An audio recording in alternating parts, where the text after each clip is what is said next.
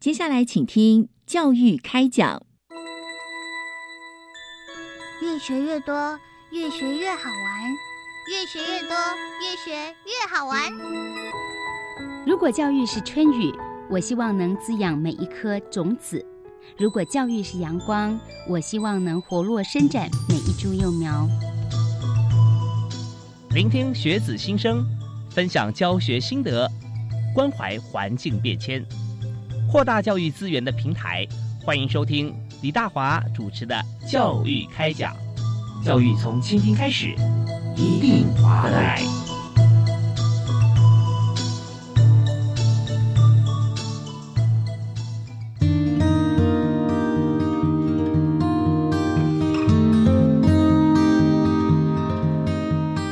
各位亲爱的听众朋友，大家晚安！非常欢迎您锁定我们的频道——国际教育广播电台，收听《教育开讲》节目。我是主持人李大华。我们在今天要和大家来分享一个话题，这当然是跟教育有关系哈。那我们知道，在教育面向非常的广泛，尤其在《教育开讲》节目里面，我们和大家谈到有很多我们的教育政策，有不同的学校啊，不同的系所啊。但是今天我们所谈的这个系所啊。呃，对一般绝大多数朋友来讲啊，相对是比较陌生的。那也就是说，我们每年在这个录取名额的时候，我们就看选填志愿里面哈，其实能够进入医学院的医学系哈，那事实上是非常少。啊所以大家在医学院上课的经验哈。那就少之又少了，所以今天我们就特别针对这个呃教学的主题啊，来锁定啊，邀请在长庚大学医学呃系中医系啊担任教授的严宗海严教授严医师，哎，严医师你好，主持人好，各位听众朋友大家好。你看，你一讲话，的声音出来，大家知道说 啊，我知道，就是这个长庚医院哈，这个临床毒物中心的 主任啊，严东海严主任啊。所以大家很多常看到这个电视上啊、广播里面接受访问啊，也告诉他好多有关于这个一般的日常生活啦、食物啊这边食品怎么样能够这个呃让自己健康啊，不要呃规避危险啊，然后迈向健康。那我们今天谈的在学校教学，所以严医师你本身也在这个长庚大学中医系有任教嘛？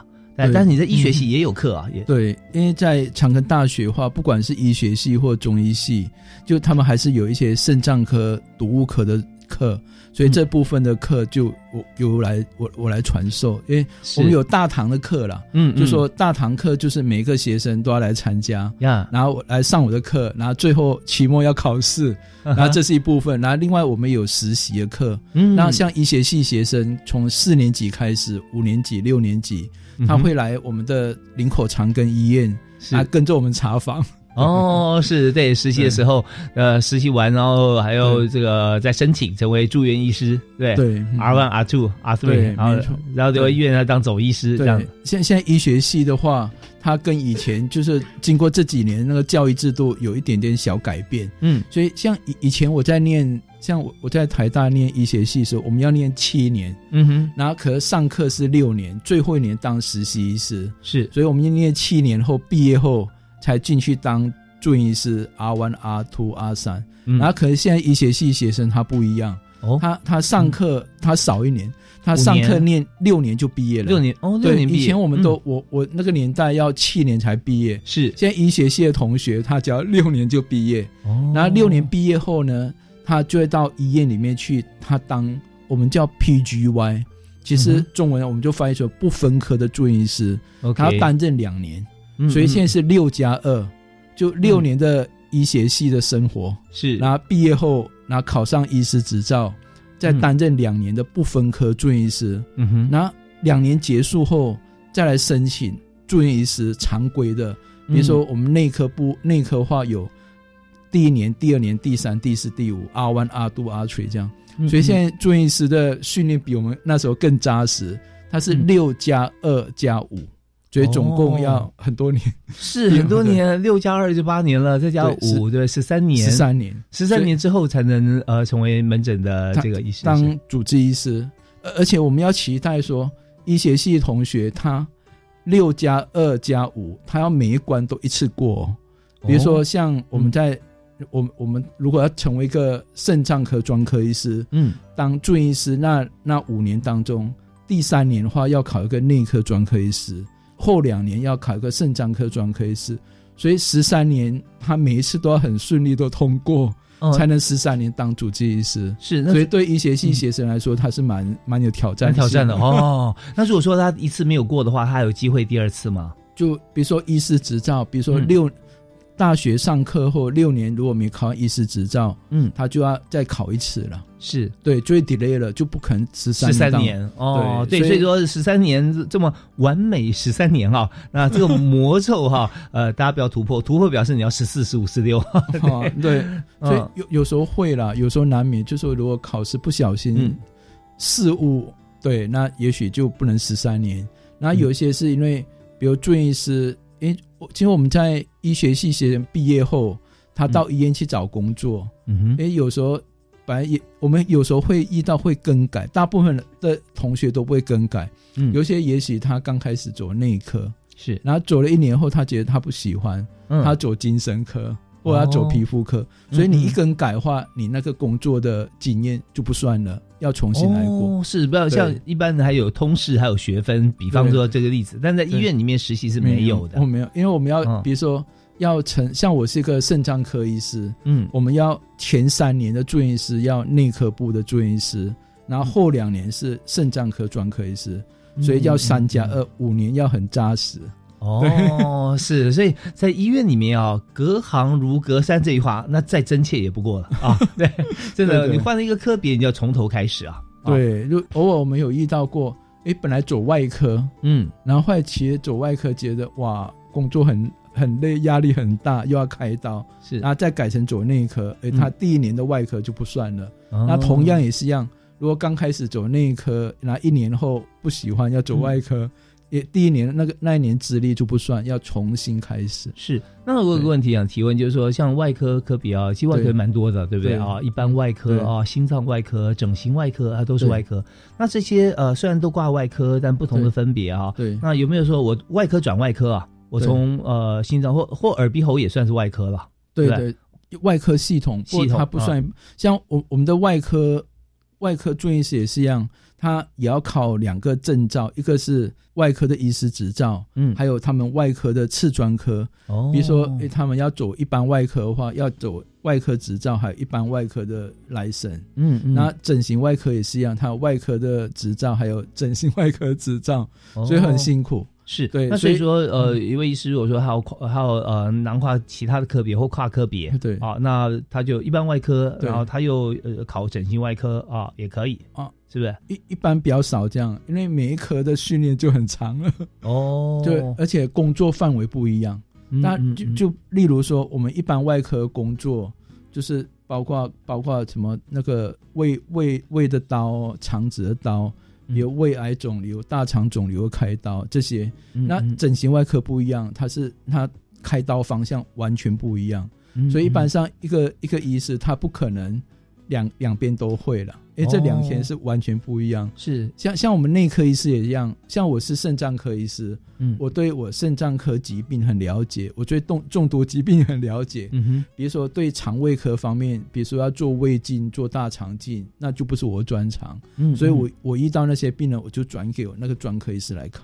哦，所以现在都分科，在医学中心几乎都分科分得很细。是。不过我我觉得这样分细有个好处了，嗯。就可以让民众得到最好的照顾。嗯，所以像我们们台湾的话，我们有全民健保，是。然后专科分得很细，嗯所以主治医师他就可以很快就掌握，说你问题在哪里，就可以对症下药，这样对民众是好的。好啊，那如果说在学习这件事情上面，我们也常看到很多医学的期刊呐、啊，或者说医学新知，会发现说这个可能呃今天出版的这个，或者说今天研究出来的新方法哦，可能推翻了过过去十年前的啊，有可能。那但是我们想说，这学校医学院毕业啊，读书就已经这个都在读嘛，而且现在是十三年这个完整的学习。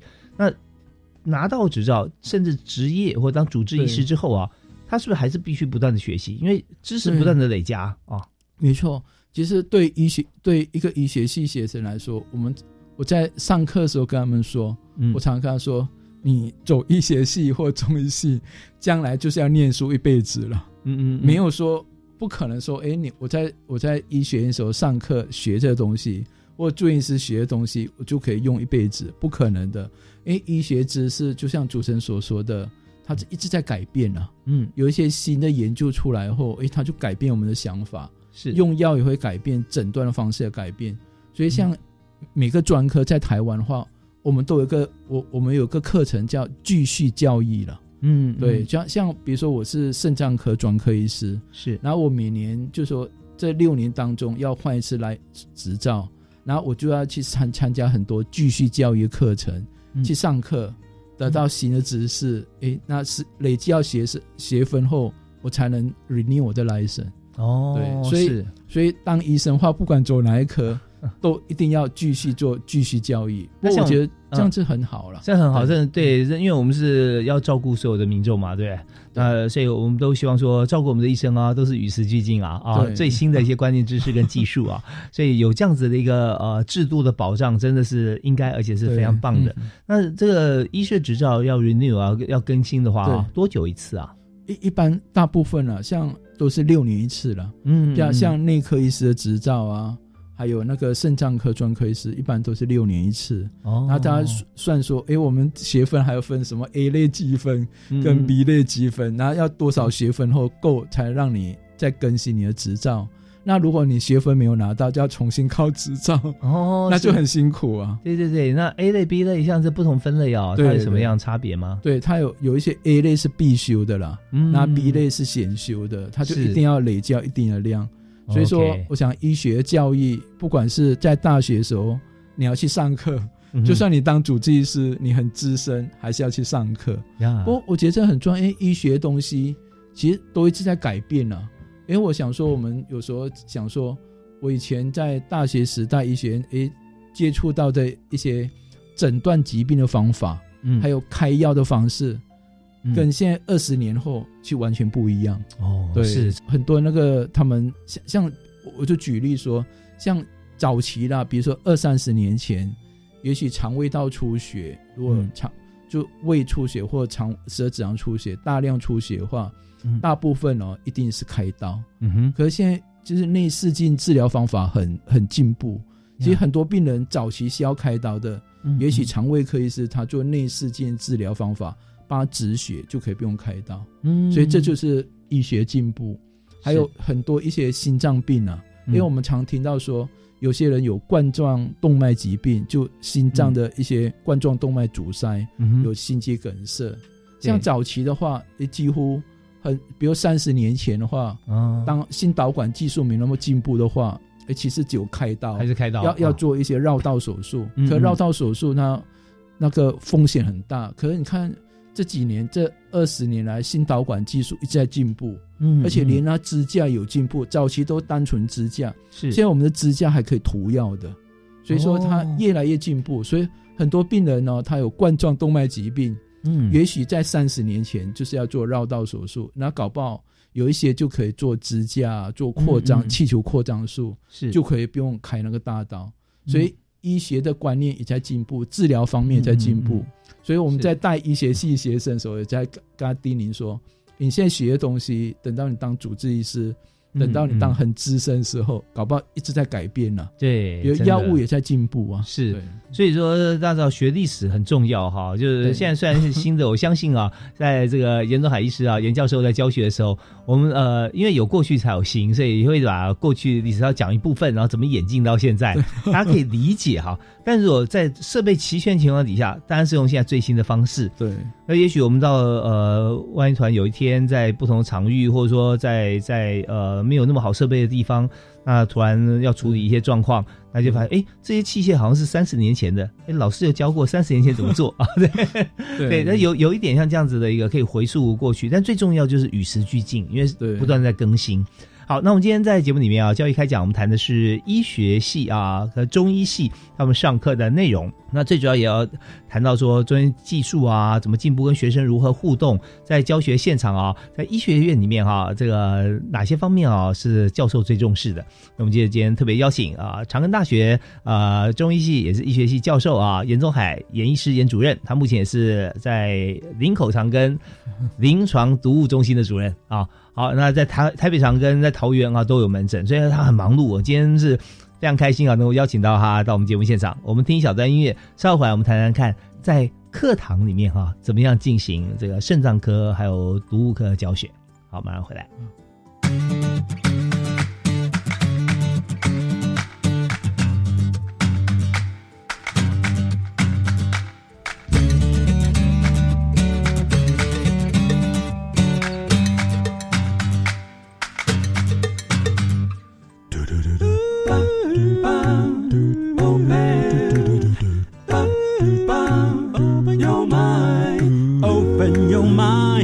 就爱教育电台。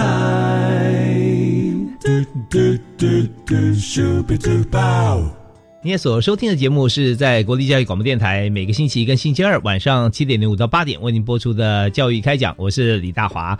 我们在今天节目里面啊，特别邀请长庚大学医学系的教授啊，中医系的教授啊，严宗海严医师、严主任、严教授，哎。主持人好，各位听众朋友大家好，是大家非常喜欢你啊！每次听到您介绍都是呃这个巨细靡遗，然后谈很多像是临床的一些像毒物啊啊，或者身体健康。那我是这个最近才知道说您在其实在学校里面啊多所贡献，我想说下次找个机会访问你时间管理啊。对，因为在在这个教学现场啊，还有在医院现场，还有在很多传媒媒体上啊，告诉大家很多新知跟重要的资讯。所以，我们现在在今天啊，教育开讲，我们谈谈在学校啊的部分。所以，你刚提到说，在教室里面啊，跟同学谈这个肾脏，你是肾脏科主治医师嘛？啊，所以那呃，像你有教医学系，有教中医系啊。那中医系的话哦，是怎么样来教学？跟教医学系啊，有没有不同呢？对，诶，其其实都都差不多，都差不多。因为其实我们现在医学系，当然他学的是医学知识，嗯，然后中医系的话，诶，其实很多中医系同学他会修医学系的课，嗯，其实大学还有中医系还有个叫双主修了，嗯，就说他在他中医系哦，像双主修的话，像医学系他上大学是六年，中医系要七年，对，七为什么要七年呢？因为他就是双主修，他要上。还要上中医系的课，也要上医学系的课。哦，所以选读中医系的话，他必须要双主修。对，他可以选择。医学对，可以大部分同学都是双主修。然后双主修的话，他去年大学毕业后，他要考两种执照哦，他要考中医执照，也要考医师、西医的执照。西医执照。对，然后考上后，他将来他就可以选择啊，比如当 PGY 那两年不分科，还有住院医师。他就可以选择说，将来他要走中医这条路还是西医这条路。嗯，所以中医系的同学的话，他有两个选择，他可以选择说，我当啊，将来要当一个中医师，还是将来要当西医师，跟医学系同学一样。是那如果说医学系哈，他有有没有机会他选择双主修中医？没 有没有，我们制度没有，就是医学系就是就是上医学系的课了，然后中医系它就双主修，所以中医系比较辛苦，比较辛苦啊。那那我们听起来就是说，如果这个呃中医系比医学系多一年嘛，对，多一年，但是呢，呃，医学系呢，它会不会在医学在西医的这个教学过程里面哈，它会比这个中医西医合并啊修的同学啊，他需要学的更多一些呢？对，因为他医学系就在西方，他更加专精了。我更加专精。对，那中医系他就是要就多一年了，有多一年学习时间。不过我们的我们的政府还是规定了，就说中医系的同学毕业后只能选一个了。哦，你要么当中医师，要么当西医师，你不能说我又要看中医 又要看西医，不行。是，就是职业执照只能合给一样而已。哦，职业执照合给一样，但是医师资要资格考吗？资他资格考，他两个都要考过，两个都要考。而且现在教育部有规定说，中医系的同学，他要考完中医的来审后，才能考西医的来审。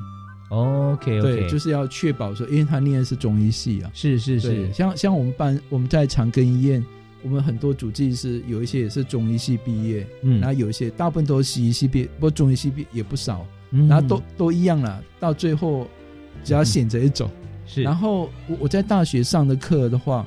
我主要是帮我们上肾脏科的课了，嗯，然后我我帮他上一，然后另外有帮他上一些中毒的课，毒物学的课。对，这这点其实那个我相信那个学生啊，在教室里面啊，一定是耳朵会竖起来啊，因为都是一些像是时事话题，或者说重要跟身体的机转有关系的。对，没错，因为其实因为因为我们的我们知道现在有一门的医学的领域很特别，也嗯越来越多人重视，我们叫环境医学。嗯哼，像环境医学的话，有时候是来自外面的污染，嗯，比如我们每天在，也许我们在工作，我们在吃东西，我们在生活环境，然后有一些有一些环境的毒物了，嗯，它可能会污染到我们人体，也会造成健康危害。例如说，有一些重金属中毒，是。对，像我们在门诊也会遇到说，有些民众诶，他吃来路来路不明的中草药，嗯哇，就吃到重金属中毒。哦，那有一些是工作当中重金属中毒，嗯所以这种环境毒物是还还不少了。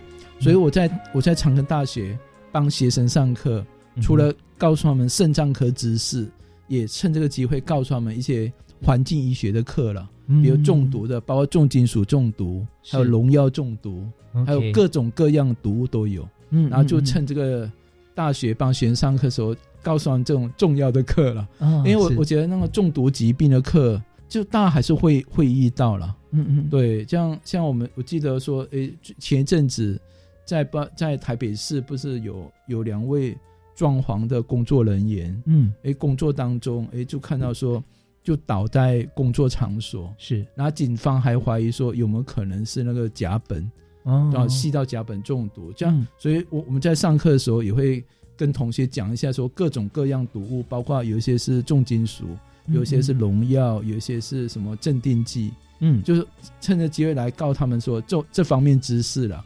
我想将来不管他们走哪一科，嗯像这种知识都蛮重要的。对他们要面对病人，要有能力自己去做诊断，嗯对，然后其实要知道是什么疾病。对啊，像严宗海医师啊，严教授在课堂上谈的时候，就不只是介绍呃像这样子的一个情形而已，甚至呃，班同学有提问，或你也会讲呃怎么样来解，对不对啊？对，对怎么样来救治啊？时间 timing 啊，这些都很重要。对，像我我在课堂也会跟同学讲解毒剂了。哦，哎、大家讲到解毒剂，有人就会想说，哎，这有没有可能是武侠小说的那个解药？比如你有人给你下毒后，你给他吃一颗解药，哎，那就好了过去就。好了。啊，对，其实我们在医学上，在医院里面有个药物，嗯，有的是解毒剂，嗯，所以像我们在医院里面，我们有一些是重金属的解毒剂，哦比如你铅中毒、是。汞中毒、嗯，砷中毒，哦，那几十年排不出来的。对，嗯。没错，像铅它会累积啊，嗯，对，所以如如果没有没诊断出来，没有给它解毒剂，它就会累积在体内。所以我们要给他，我们解毒剂可以给它吃口服，也可以给它注射了，嗯，嗯帮助它排掉。哦，它对。像呃你要提到的铅中毒，那如果铅中毒的话，怎么样来解？对，像铅中毒的话，就说我们最重要的是做诊断，嗯就说如果一个民众他告诉我说他吃了很多来路不明的中草药啊，嗯。或者说他是油气工人、焊接的工人，嗯。担心他污染，我就帮他抽血，嗯，然后确认说，诶，他真是血铅浓度很高，嗯，然后我们就可以给他吃那个螯合剂。哦，对，吃螯合剂的话，它螯合剂就跟血液中的铅结合，是。然后把它带到肾脏，从尿液中把它排掉，哦，每种重金属它的螯合剂都不太一样，都会对不一样。对，哦，对，呃，我们知道说，呃，在近年来很多像对。螯合疗法哈，哦有人在提这件事情。对，那但是呃，比较大家想知道的说，那我要先看看我身身体里面有哪些需要被被解出来的啊，我再选择要有哪些螯合剂哈。对我说做诊断最重要了。OK，对，诊断确定说的确是有这个病，有需要，嗯，嗯。才需要做螯合剂。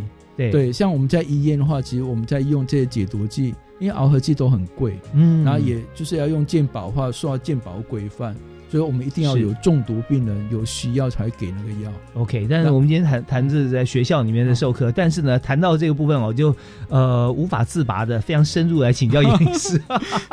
我们因为时间关系，我们这边再稍微休息一下啊，听一段资讯。我们稍后回来继续请教呃长庚医院啊这个临床毒物中心的主任啊严宗海严医师，也是长安大学这个中医系医学系的教授哈。那我们稍后回来请教教授呃严教授继续帮我们谈谈看这个呃解读怎么解，还有就是医学系学员在教学现场的时候，肾脏科怎么教学哈，让临床读我们怎么样来教学？我们休息一下，马上回来。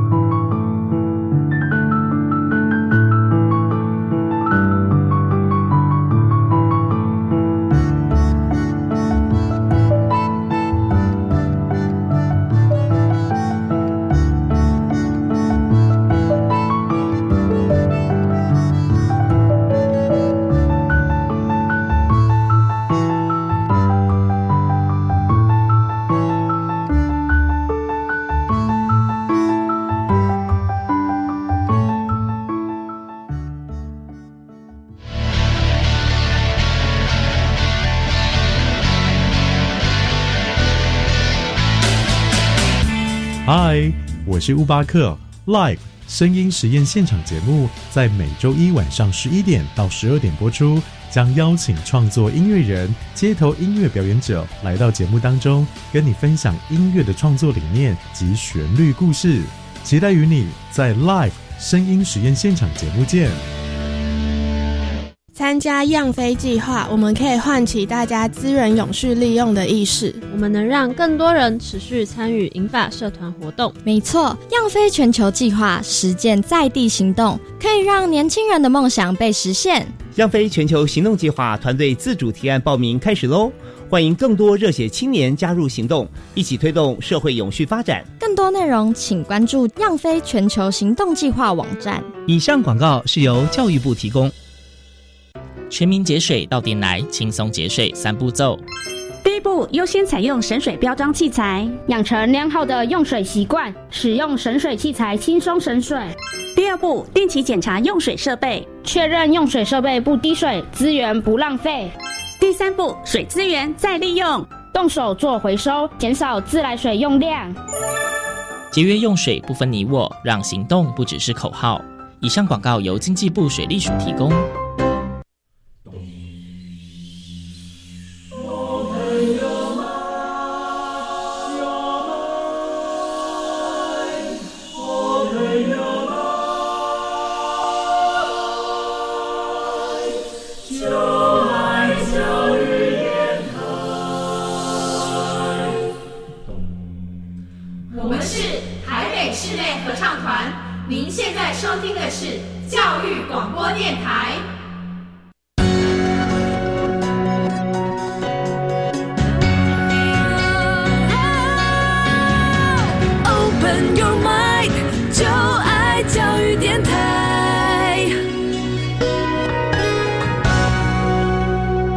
非常欢迎您持续锁定国立教育广播电台收听教育开讲。那大华在今天节目里面特别安排哈，大家来对医学的这个趋势跟薪资哈，能够做了解。那当然在教育开讲里面，我们谈的这个教育的议题啊，也谈呃，在医师进入课堂里面啊，那怎么样跟学生来互动啊啊，所以我们今天特别邀请在长庚医院临床都医学中心的主任，同时也是长庚大学啊医学院的中医系医学系的教授啊严。严仲海，严医师啊，严主任，主持人好，各位听众朋友，大家好，是非常欢迎您哦。我就发觉说，其实讲课哈，我想如果在你课堂里面当学生，一定是一种福气啊。然 后我们光是听您接听您接受访问啊，或者说电视上出荧幕出现，跟大家讲解的时候。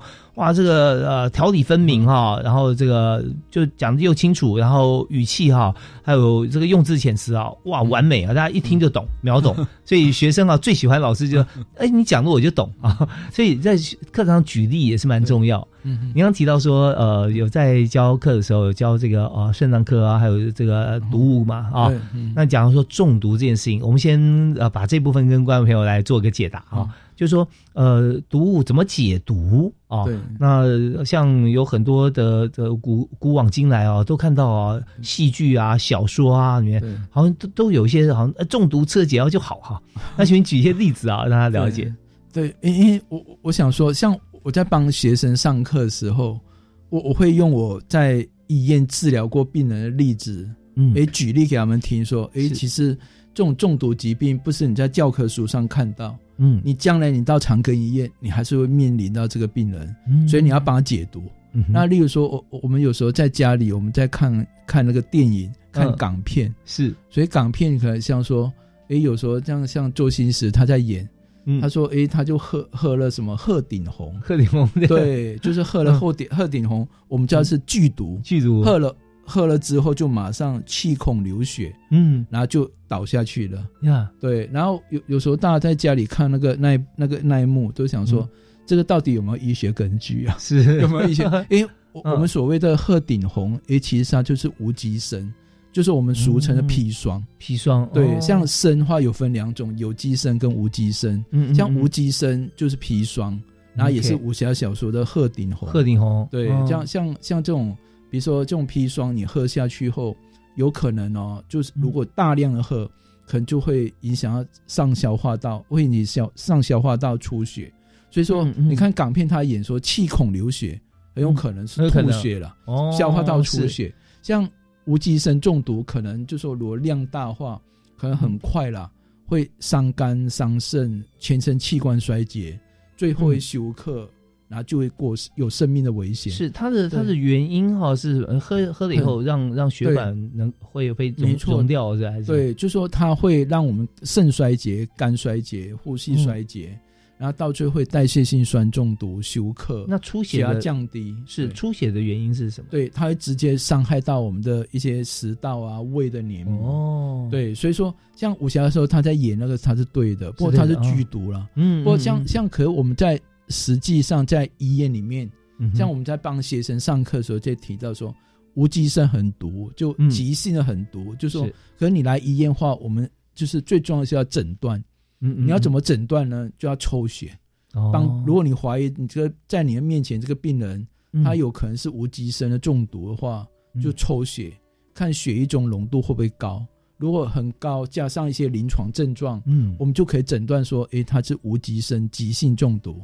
那时候就可以使用螯合剂了。嗯，螯合剂就选择这个针对无机砷的对对，没错，对。像我我们有螯合剂，我们可以注射，也可以口服。很紧急的话，一定是要用注射。那如果说遇到无机砷严重的中毒话，如果你适量赶快用它螯合剂，搭配上其他的一些治疗方法。搞不好就把可以把病人从鬼门关中把他拉回来，是，所以这是很重要呀。那像无机砷跟有机砷，有机砷会有毒吗？有机砷没有毒性，像像我们都说了，像我们砷有分两种，有机砷跟无机砷。嗯，有机砷没有毒性，它在海鲜上会出现，海星、海鲜啊，海鲜哦，我们的鱼啦、虾啦，很多海鲜本来就会有有机砷，像无机砷它不一样，它有毒性。像我们早期在台湾啊，嗯，西南沿海那一带，不说有一些乌角病地区，是是。早早期话，诶，那那个地那个地方没有自来水，所以大家民众都喝井水。嗯哼，井水就是自来水。那就地下水自来井水那边，就就井水里面都是地下水，地下水很容易受到无机砷的污染。哦，因为它来自土地啊。因为土壤里面本来就会无机砷，所以早期你看乌角病地区民众，嗯，他长期喝水喝到一些地下水含有无机砷，所以长期就无机砷慢性中毒。所以你看很多病人在乌角病地区民众，他有一些皮肤病变啊，皮肤变黑，还有有一些肝功能异常、肾功能异常，甚至很多民众还得到癌症，得到什么膀胱癌啊、皮肤癌、肝癌都会。所以我们都知道无机砷是有毒性的，OK，然后可有机砷没有。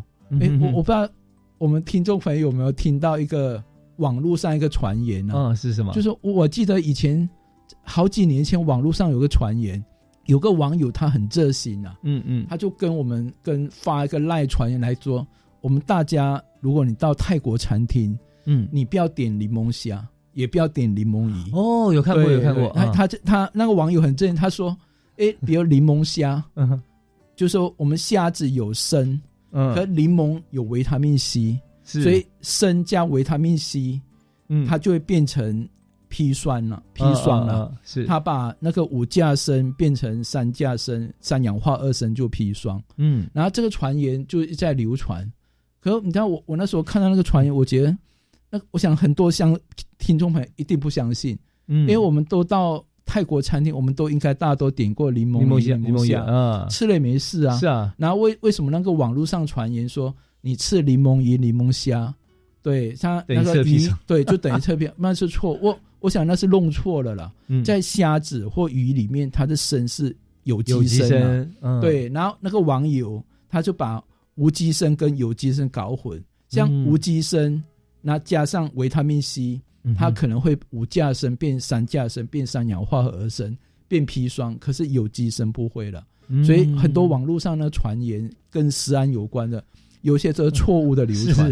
然后 一发现哈，马上跟我们联络，我们就请严传医师啊，大家做解答。但呢，我这个如果无机砷哈，这个五价砷哈，你不加维他命 C，它还是有毒啊。哦，对对对，还有要加的话更毒是吧？对，没错，就是说我们就说无机砷有很多种，不过每种都有毒性啊。对，所以最毒就是三价砷啊，三氧化二砷，就是我所所谓的砒霜。砒霜哦，对，所以那呃，如果说是这样子的话啊，就是说大家要要知道要怎么样去小心防范啊。那砒霜本身来说，一般不会存在我们正常食物当中，那在泥土壤里面。可是我们看这么多的植物啊，从土壤里面长出来哈，那它怎么样去规避掉这些无机砷呢？对，没没错，就说因为我们国家话，其实对一些农作都有一些规范了，嗯，都都都会确保证没有重金属。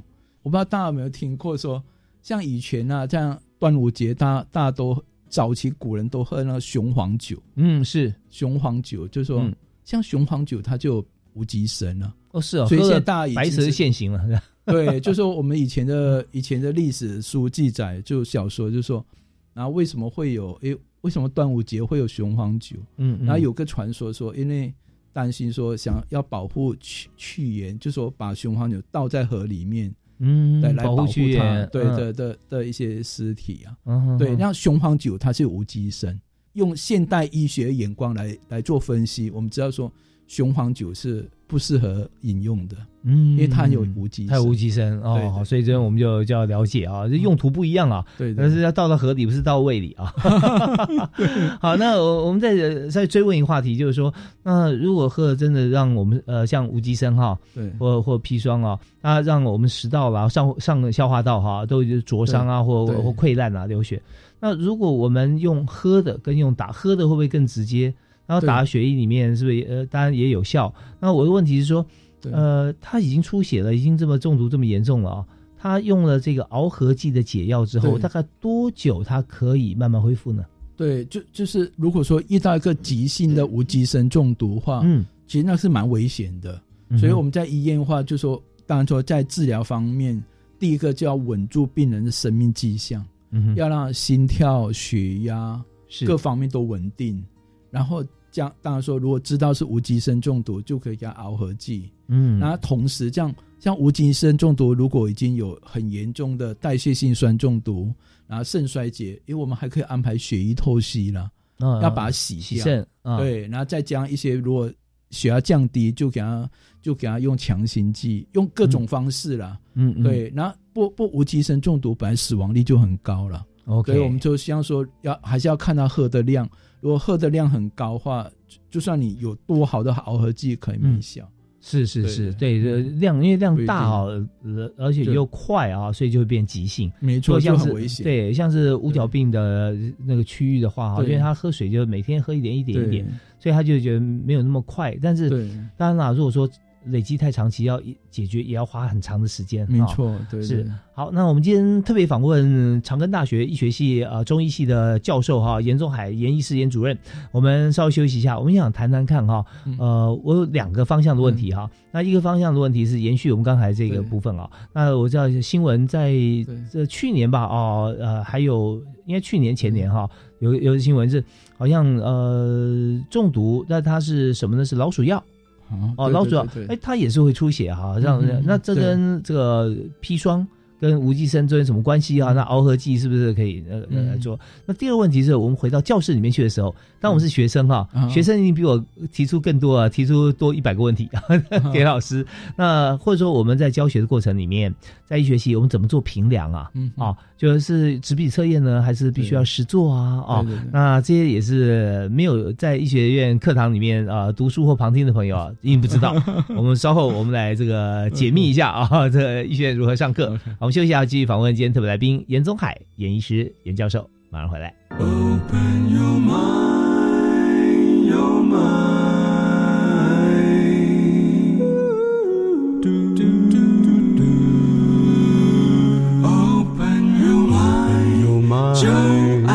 教育电台。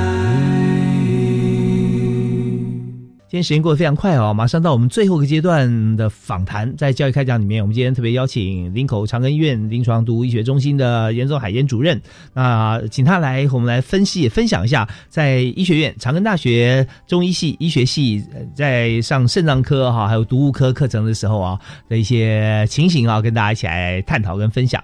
好，那严医生，我们刚才呃，我们我们继续呃，以毒物来讲话，呃，前一阵子有一有人这个老鼠药中毒，那个新闻也蛮大的哈。对。那如果到了医院以后哈，那怎么样救治呢？因为那时候在台湾救治，然后后来还回到他的居住地国外嘛，是吧？对，因因为前几个月了，我我我记得去年有一个大新闻，嗯，是来做 Australia 澳洲的男大生，是。他来他来淡江大学念书，嗯，然后刚好是说。后来就因为老鼠药中毒住到医院去，对。对，然后后来我看我是看报纸上说法说，警方是怀疑说他有人在他饮料里面下了老鼠药，嗯，他就不小心喝到，是。就引起老鼠药中毒。不过其其实应该说我们在医院呐，在林口长庚偶尔也会遇到一些老鼠药中毒的案例，嗯哼，所以现在老鼠药话，其实它引起的中毒的话，哎，其实。我们在目前在台湾买的老鼠药，它为什么会可以杀老鼠呢？主要它是抗凝剂，嗯，抗，因为我们人体的血液会凝固，是我们会有凝血功能。对，那老鼠药话，它就针对我们的凝血功能，它干扰、破坏。对，所以它就我们就称老鼠药为抗凝剂。然后在市面上的老鼠药的抗凝剂，它都是作用非常强，而且作用时间很久。嗯哼，所以说只要老鼠要中毒的话，我们都注意到说它有个现象哦，嗯，它容易出血，是，所以它可能会刷牙嘴巴就流血。哦，那可能小便的话也出来都是血尿。哦，身体面内出血。那如果说上大号的话，大便都是血，那女性的民众话，她有可能她就是月经来说哇出血量就很大，所以老鼠药它主要就引起全身器官出血。对，所以老老鼠药中毒话，它不会马上很急的毒性，可是它就让你出血。嗯，不不，老鼠要中毒，我们有解毒剂哦。哦，真的？对，我我们解毒剂是什么呢？是什么？就是维他命 K。哦，它可以凝血凝血功能。对，因为老鼠药它作用在我们的凝血功能有分为内生性跟外生性，还有共通的，它作用在外生性的 ent，我们叫 extrinsic pathway。所以说我们。第一个老鼠药的解毒剂就给它维他命 K，哦，就给他打针注射了。多久会会有有复原的像这样的方向？就看他喝多少了。因为老鼠药一般它作用时间都很久，可能都要打一阵子啦，至少打一两个礼拜。要还是要看他喝的量多少。那打的剂量呢？对，所以我们有时候每天都肌肉注射一次或者两次，然后同时我们会帮他抽血验看凝血功能，看多少。所以老鼠要解毒剂，我们第一个就是给他维他命 K。那可是如果说有个病病人他是老鼠药中毒，喝的量太大太大，嗯给了维他命 K 都没有效，嗯我们就给他给他输血。哦，对，给他输那个给他输血浆，嗯嗯，他就可以改善他的凝血功能。所以老鼠药其实是有解毒剂的。OK，不不过老鼠药就是说，因为那个澳洲那个男大生那个新闻很大了，对，哎，就是说我们都很担心会有模仿的作用。嗯，所以大家都说，我看到那个新闻就说，哇，原来在饮料中下老鼠药是可以害人，嗯，每天一点点一点点这样，其实这蛮危险的，因为老鼠要中毒的。是，所以有时候我们在做新闻的时候也是非常难的啊，就是说，呃，不能讲太细，特别是有这个犯罪新闻的时候，对对，因为大家变成一个交交战守则，那还得了啊？对对，所以但我们就想说，大家做人哈，就是心要摆得正了啊，不要去害别人。对。啊，那如果说我们每个人呢，其实也要这个把这个心胸跟耳朵都打开啊，常听我们教育开讲教育电台节目，常听严仲海严医师哈 来谈，就知道说很多时候哈，这个呃，我们不会去害别人，但如果说我们碰到一些困扰哈，也许我们自己不小心啊，怎么样，我们知道如何寻求帮助啊，如何解读。好，那我们现在呢，就从呃一般从社会事件啊，从医院啊啊的这个病例案件里面，我们就回到学校里头。那严医师，你看您在学校里头啊，在呃教教授课程的时候，那你怎么样出作业啊？那怎么样算成绩啊？对，像像我在帮在长大学帮医学系还有中医系学上课，嗯，我们会我们又会用几个方式了。OK，对，因为每次都看授课老师不一样，不同的年级，嗯，然后有一些我们会给他出期末考的选择题。嗯，比如我出五题，比如 A B C D E，嗯哼，都是我上课的东西，是，然后看他会不会回答，就是跟一般大学生考试一样，给他选择题考试，选择题目，对啊，但是答案你要自己自己要讲出来，对，然后都是我上课的内容，OK，然后第二种方式，有时候我们会给他写一个报告，嗯，比如来他来听了我的上了我这个，比如两个小时的课后，嗯他要自己写一份报告来给我，然后我来帮他打分数。哦然后这是在大学里面。可是如果说对于比如说五年级跟六年级的医学系同学，嗯哼，他他不一样哦，他是来长庚医院来跟着我实习，嗯，嗯对，跟着我看病人，然后他就每天就说我我每天早上要到病房里面要看病人的时候，我们都会留他的手机，要把学生都抓来，是是，就把他带来说，我问他说在哪里，你还来跟我查房，嗯，比如刚好今天早上，比如说如果有四个同学跟我，嗯他就要来跟我查房，然后我就带他他看病历，然后带他去看病人，第一个病人看，第二个病人，第三、第四、第五，就是比如说我有十个病人，就要把他要跟着我，我要去看病，跟病人解释，他就在旁边跟着我，嗯，来，这这是实习的方面。然后实习怎么评量呢？我们有一些评量方式了。哦，对，反正他一定要，他人一定要出现，所以，所以我们的医学系同学教育跟一般大学生不一样。嗯，像比如说他考试还有写报告，跟一般大学生一样，嗯哼可他有一个实习的部分，嗯，那是蛮扎实的哦。哦比如我们做什么，他就要跟我们做什么。哦对，那跟我们随便举个例子，像比如说我们帮他，他他比如说他来看我们说，我去跟病人解释病情，嗯，还有告诉他说我要怎么怎么诊断这个疾病，将来我的研究计划是怎么样。嗯，比如说如果一个病人住院进来给我看，比如他是泌尿道感染、膀胱发炎、发烧住院，然后我我在跟病人解释的时候，就会说，诶，我就跟他说，我认为你是什么疾病。嗯然后我治疗大概给什么药，大概估计会让你住院几天。嗯，对，你要跟公司请假几天。然后我们的医学系学他在跟着我们，他们以后他们就会了。哦，是在旁边要要跟诊、跟查房，对对。那那嗯，就是说在过程里，你刚提到每天查房他都要到啊，那个时间是几点钟啊？我我们平常都八点多了，八点多对，一个早上都在查房，他就嗯跟我们跑来跑去，所以他要做记录啊。要要，然后他每天都要写病历啊，对，哦就就说我们的病历的书写，他要书写啊，医学系学生要写，住院系要写，主治系要写，写他写说发生什么事了，嗯嗯，对嗯所以他们写的是都都观察同样的一个过程，对对。但每个人写的可能都不太一样，不一样对。哦，所以学学生就可以有很多的指导的范本啊，啊对对对，然后我们在医院里面有开会，他要跟我们一起开会，嗯。对，所以医学系同学他到医院来的话，那个实习那个是蛮扎实的啊。所以有时候我们常常讲说，对，就是说，呃，要跟跟着实习啊，有时候就一学期嘛，是吧？对对啊对一学期或者有的时候甚至两学期哈。那这样在跟着实习、跟着查房或跟门诊对对啊啊，那多久你要有个 checkpoint？好说你要看看说，啊，一般上他们都是来跟我们，有的是一个月，有些是两个礼拜了。嗯然后两个礼拜后，他有一些报告要交给我们，然后我们要看他平常记录，我们要给分数。是他报告的内容要分哪些呢？有一些，比如说我们要分，比如说有一些是讨论疾病，嗯有一些是讨论讨论那个伦理，是然后有一些是讨论说他这个有哪哪一些技术我们学会，嗯比如说会不会放鼻胃管，然后会不会看放尿管，就是我们要。有一些是他要观摩的，有些要他要亲手做的，哦所以我们的那个评量还有一个蛮特别的，像我们在十年前啊，以前嗯。早期都是，比如说这个月刚好有四个同学来跟我，嗯嗯结束后我就帮他打分数，是，诶，可是有些因为有时候学生真的太多了，嗯然后有时候我们都人跟名字对不起来，啊，所以我们在长庚，因为我们现在怎么样，我们把它电子化。哦，所有学生的报告，他那个大头照就有他的照片，哦所以我一定会认得 哪个同学是认真，哪一个同学不认真，对。所以他就让就是我们都有照片，这对老师很重要啊，对。因为有时候讲课的时候，那眼神一对啊，然后就可以知道，就想到说，哎，对他上次报告写什么，对然后有的时候对对就就是面授机宜啊，当场加强啊，对没个个别指导是蛮重要的，，所以所以我们的我们的我们叫学习护照了，嗯。他学习护照每一份报告。都有那个大头照照片，而且是最近的哦，不能拿五年前的照片来给我们。OK 所以医生在带同学在在带实习要打分数，很快就可以连得上。